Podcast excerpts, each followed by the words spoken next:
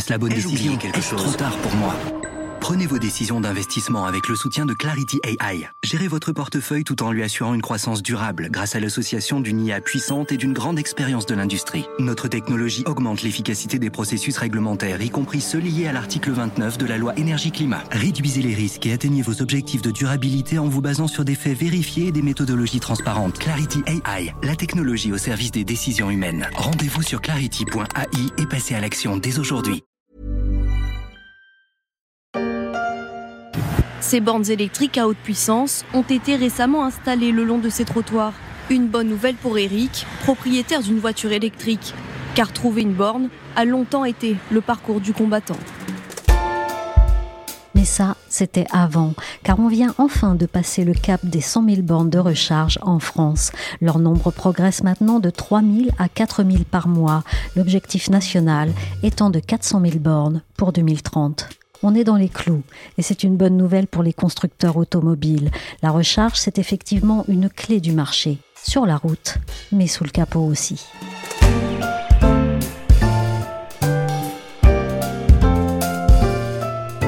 Je suis Michel Varnet, vous écoutez La Story, le podcast d'actualité des échos. Vous pouvez nous retrouver sur toutes les applications de téléchargement et de streaming. Abonnez-vous pour ne manquer aucun épisode. Mais j'ai pas mais fous de moi Mais, mais qui qui pris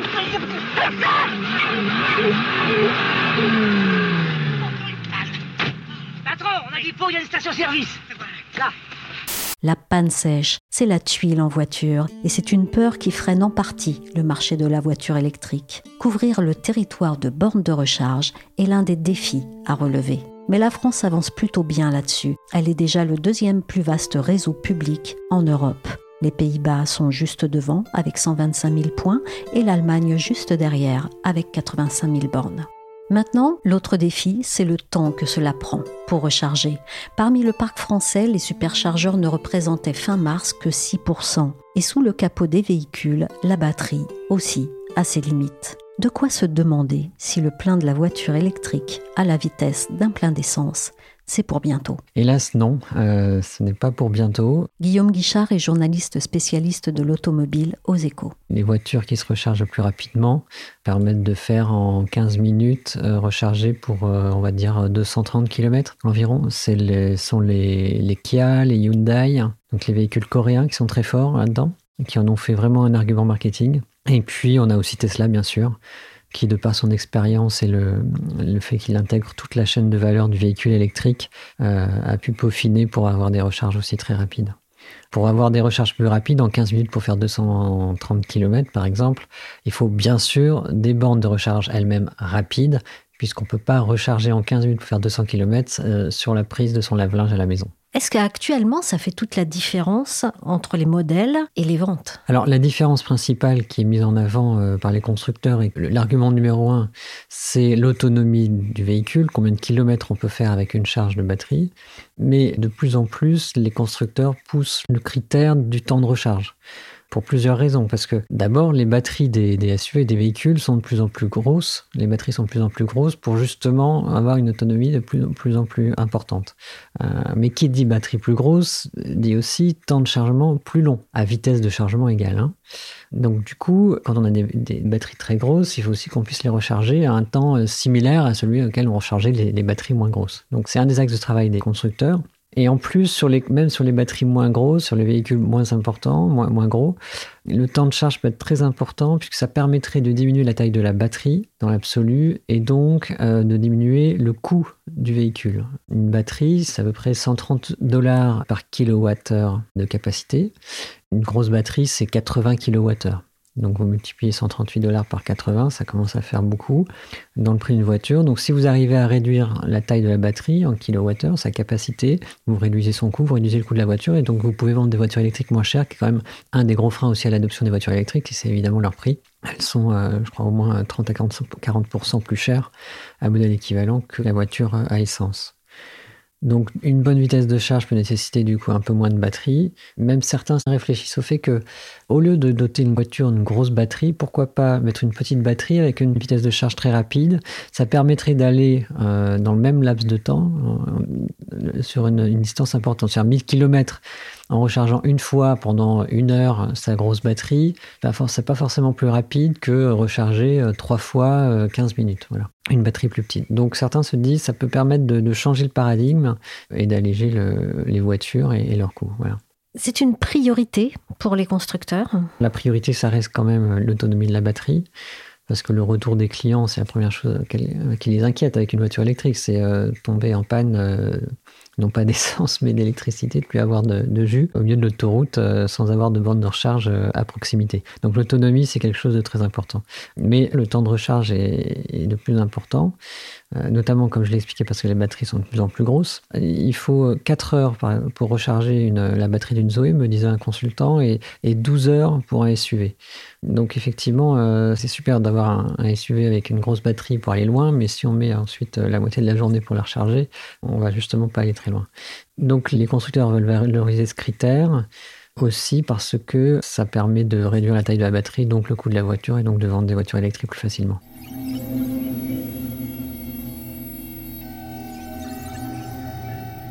Mais ce temps de recharge, à quel défi technique se bute-t-il? Il y en a énormément. Il y a déjà, il faut, il faut, il faut que le, réseau routier soit doté de bornes de recharge rapides, voire très rapides, ce qui coûte cher euh, à installer, etc. Deuxième frein, c'est le fait que quand on, on, recharge une batterie avec une borne de recharge de très forte puissance, il y a 10% de l'énergie chargée, donc 10% des kilowattheures que vous voulez transférer sur votre batterie, qui s'évapore entre guillemets en chaleur. 10%, c'est énorme. Par exemple, si vous chargez à 100 kWh, vous devez refroidir la batterie, l'équivalent de 10 micro-ondes. Hein. Donc euh, ça va très vite. La déperdition d'énergie est vraiment de plus en plus importante en fonction de la, avec la vitesse de charge. Et donc il faut un très bon système de refroidissement de la batterie pour parvenir à ne pas faire euh, flamber le plancher de la voiture euh, en, chargeant la batterie. Il faut un très bon système de refroidissement. Euh, il faut aussi un très bon système de gestion de la batterie. Euh, en anglais, c'est euh, Battery Management System, BMS, puisque c'est le cerveau de la batterie. Le cerveau de la batterie sait qu'il ne doit pas échauffer la batterie au-delà du raisonnable, sinon ça va abîmer la batterie. Donc vous avez beau charger votre voiture avec une borne super rapide à 150 kW, au bout d'un moment, enfin même très rapidement, le, cerveau de la batterie va dire oulala, là ça chauffe trop fort, on va ralentir tout de suite, on va ralentir la vitesse de charge. Donc vous allez avoir une courbe de charge qui va au début, qui va monter très vite en capacité, puis ensuite ça va redescendre et la fin du chargement de la batterie va être assez lent, notamment pour des raisons de chaleur, d'éviter de, brûler la batterie. Et puis plus on charge rapidement, euh, plus la batterie aussi euh, fatigue vite. S'il te plaît, s'il te plaît, tu vas démarrer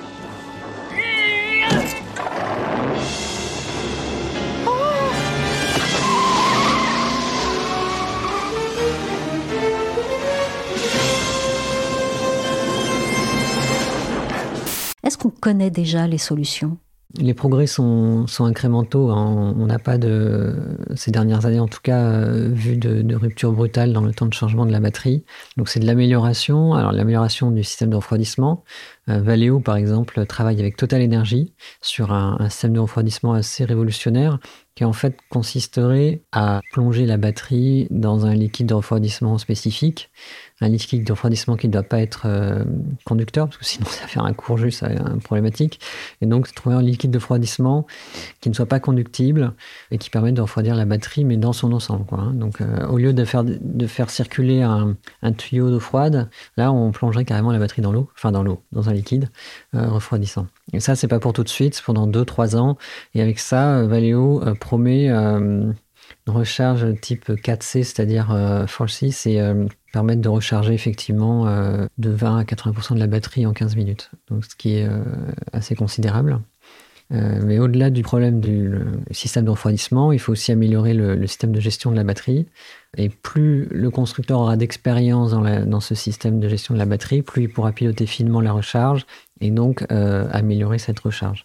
Les meilleurs sont ceux qui ont accumulé le plus de données ces dernières années. Donc c'est ceux qui font les véhicules électriques depuis le plus longtemps. Donc on retrouve évidemment Tesla. Et puis euh, Renault quand même avec la Zoé aussi, qui a aussi euh, une petite avance sur ce, sur ce terrain. Et du coup, est-ce que ça représente un enjeu de concurrence important? Alors oui, parce qu'en plus, comme on a maintenant les Coréens Hyundai et Kia qui mettent en avant ce critère de temps de recharge, ça devient quelque chose de très important. On a aussi par exemple Ford qui a présenté récemment son nouveau modèle de SUV pour l'Europe, le Ford Explorer. Ils n'ont même pas donné l'autonomie de la batterie, ils ont juste donné le temps de recharge. Peut-être parce qu'ils ne savent pas exactement quelle sera l'autonomie, mais en même temps, s'ils donnent le temps de recharge, c'est qu'ils ont une petite idée de ce que sera l'autonomie. Donc ils ont dit 15 minutes aussi pour recharger de 20 à 80% la batterie, ce qui le placerait parmi les meilleurs. Et en plus, c'est un SUV, donc c'est une grosse batterie. Donc c'est un enjeu de concurrence crucial parce qu'on ne veut pas attendre une demi-heure. Si on peut, peut recharger sa batterie 15 euh, minutes sur un véhicule, on ne veut pas acheter celui qui va recharger en 30 minutes. Hein, voilà. C'est un jeu en plus stratégique pour les, constructeurs de maîtriser le système de gestion de la batterie. Euh, comme je le disais, la gestion de la recharge, ça dépend aussi de l'expérience acquise par le constructeur ou par jusqu'à présent en fait les, les, les fabricants de batteries et les fournisseurs de rang 1 comme Valeo qui sont des spécialistes de l'électronique. Les constructeurs ne sont pas des spécialistes de l'électronique. Et donc, ils cherchent à intégrer euh, justement ces nouvelles compétences pour euh, mettre la main sur la gestion de la batterie et la gestion de la recharge. C'est des choses qui sont... Euh, c'est de l'électronique. C'est même des fois de l'intelligence artificielle parce que une batterie, c'est 3000 cellules. 3000 cellules, il faut piloter la chaleur de chacune de ces 3000 cellules. Donc le système de gestion de la batterie doit être très fin et piloté parfois grâce à l'intelligence artificielle pour euh, faire en sorte de recharger toutes ces cellules dans un temps plus rapide sans les échauffer. Et ça, donc, ça devient de plus en plus stratégique. C'est pour ça que les constructeurs veulent euh, garder la main, enfin, mettre la main pour la plupart, mettre la main. Ça, beaucoup n'ont pas la main encore dessus sur ce système de gestion de la batterie. C'est totalement une autre ère pour l'industrie automobile. Voilà, il y a un enjeu sur les, données industrielles.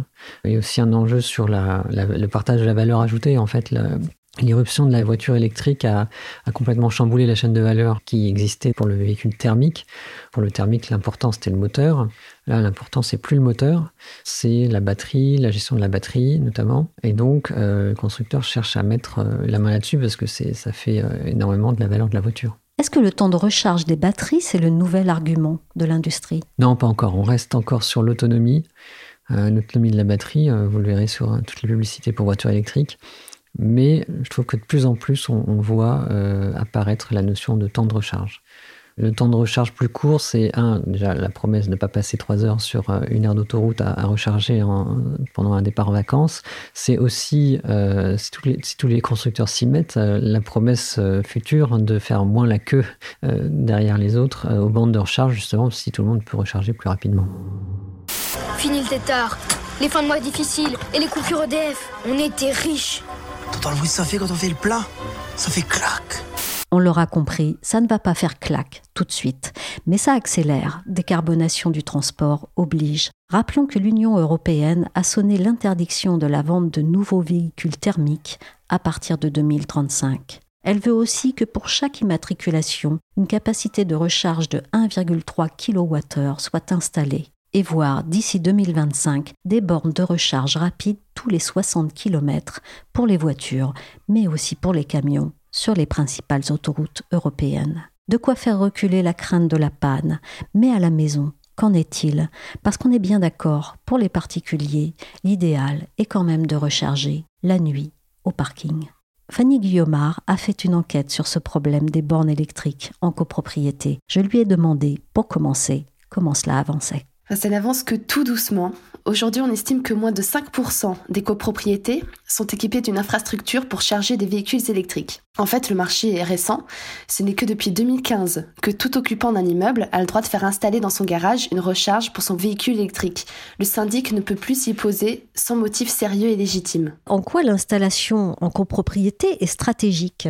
Pour les énergéticiens, c'est un gros marché. Presque un Français sur deux vit en logement collectif et 90% du temps de recharge d'une voiture électrique se fait à domicile la nuit. Et pour ceux qui habitent en logement collectif, c'est stratégique de se structurer, parce que chaque occupant d'immeuble a le droit de faire installer une prise, mais si trop le font, les infrastructures électriques existantes ne vont pas le supporter. Elles ne sont pas dimensionnées pour que chacun puisse recharger sa voiture. Il faut donc coordonner les actions que les copropriétaires prennent une décision collective. Tout ça prend du temps, il faut une première assemblée générale pour informer les propriétaires des solutions qui existent, puis attendre l'année suivante l'autre AG pour le vote du modèle, voire une autre année pour choisir l'opérateur et vient ensuite le temps des travaux. Qu'est-ce qui freine éventuellement cette prise de décision et du coup le déploiement? Les copropriétaires ne sont pas assez informés, les travaux font peur ou prennent du temps, donc il n'y a pas assez de copropriétaires qui se lancent dans l'achat d'un véhicule électrique. Mais ces derniers mois, le gouvernement a multiplié les annonces qui poussent à se mettre à la voiture électrique, la fin de la vente de véhicules thermiques neufs en 2035, l'augmentation du bonus écologique pour les ménages les plus modestes.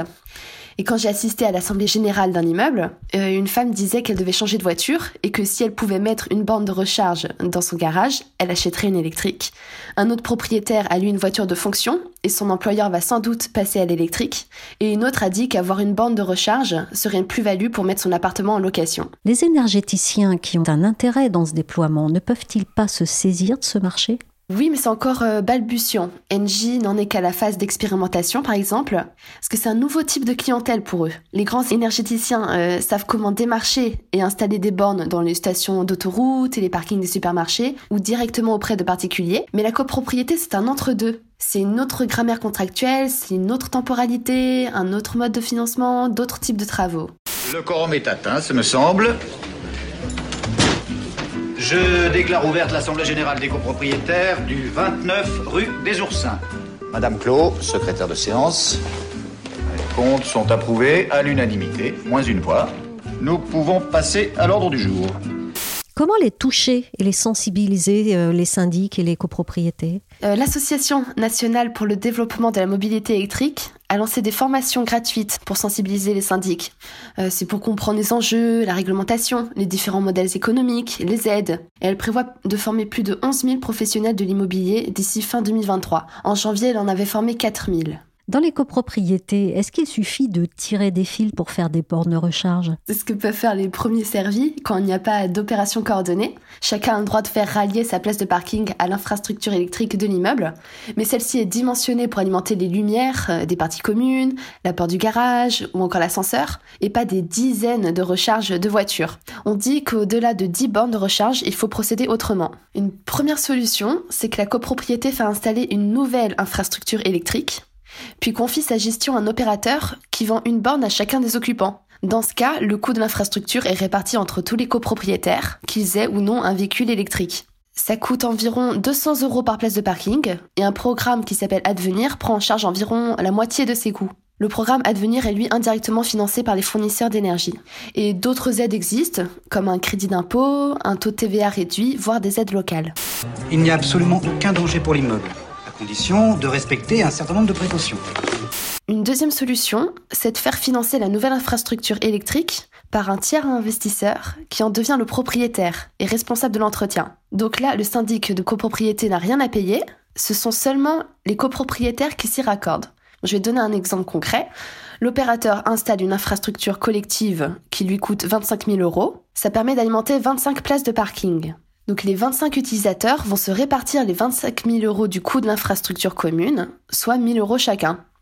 L'inconvénient de ce modèle, c'est que la copropriété n'est pas libre de changer d'opérateur avant plusieurs années, selon la durée euh, d'engagement prise avec euh, le tiers financeur. Un troisième exemple de modèle, proposé par Logivolt, c'est une filiale de la Caisse des dépôts créée en 2021.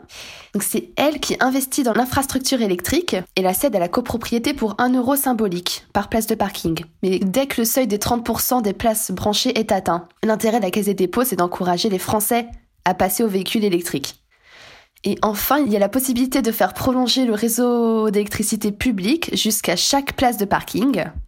Le gestionnaire de réseau public de distribution d'électricité, Enedis par exemple, raccorde et installe l'infrastructure collective dans le parking à ses propres frais, dans un premier temps, puis se fait rembourser par les premiers utilisateurs qui se répartissent ces droits à la connexion pour généralement 1000 à 2000 euros chacun. Ces utilisateurs font ensuite installer une borne et un compteur Linky sur leur place attitrée, pour un coût moyen de 1500 à 3000 euros. C'est donc chacun qui choisit son fournisseur d'énergie et gère son contrat. Et là encore, il y a des aides financières. Pour faire simple, euh, Fanny, est-ce qu'on ne peut pas tout simplement brancher sa voiture depuis chez soi avec un câble par la fenêtre? Alors ceux qui habitent près d'un trottoir peuvent le faire, on, en voit, mais ça donne des, euh, des situations un peu euh, acrobatiques, on va dire, avec les fils. Et en plus, il faut faire attention au risque d'incendie dans le salon. Merci à Fanny Guillaumard et à Guillaume Guichard des Échos. La story s'est terminée pour aujourd'hui. Cet épisode a été réalisé par Willigan. Retrouvez demain mercredi les grandes histoires de l'écho, la nouvelle série de podcasts des Échos présentée par Pauline Jacot, avec un premier épisode consacré aux Médicis.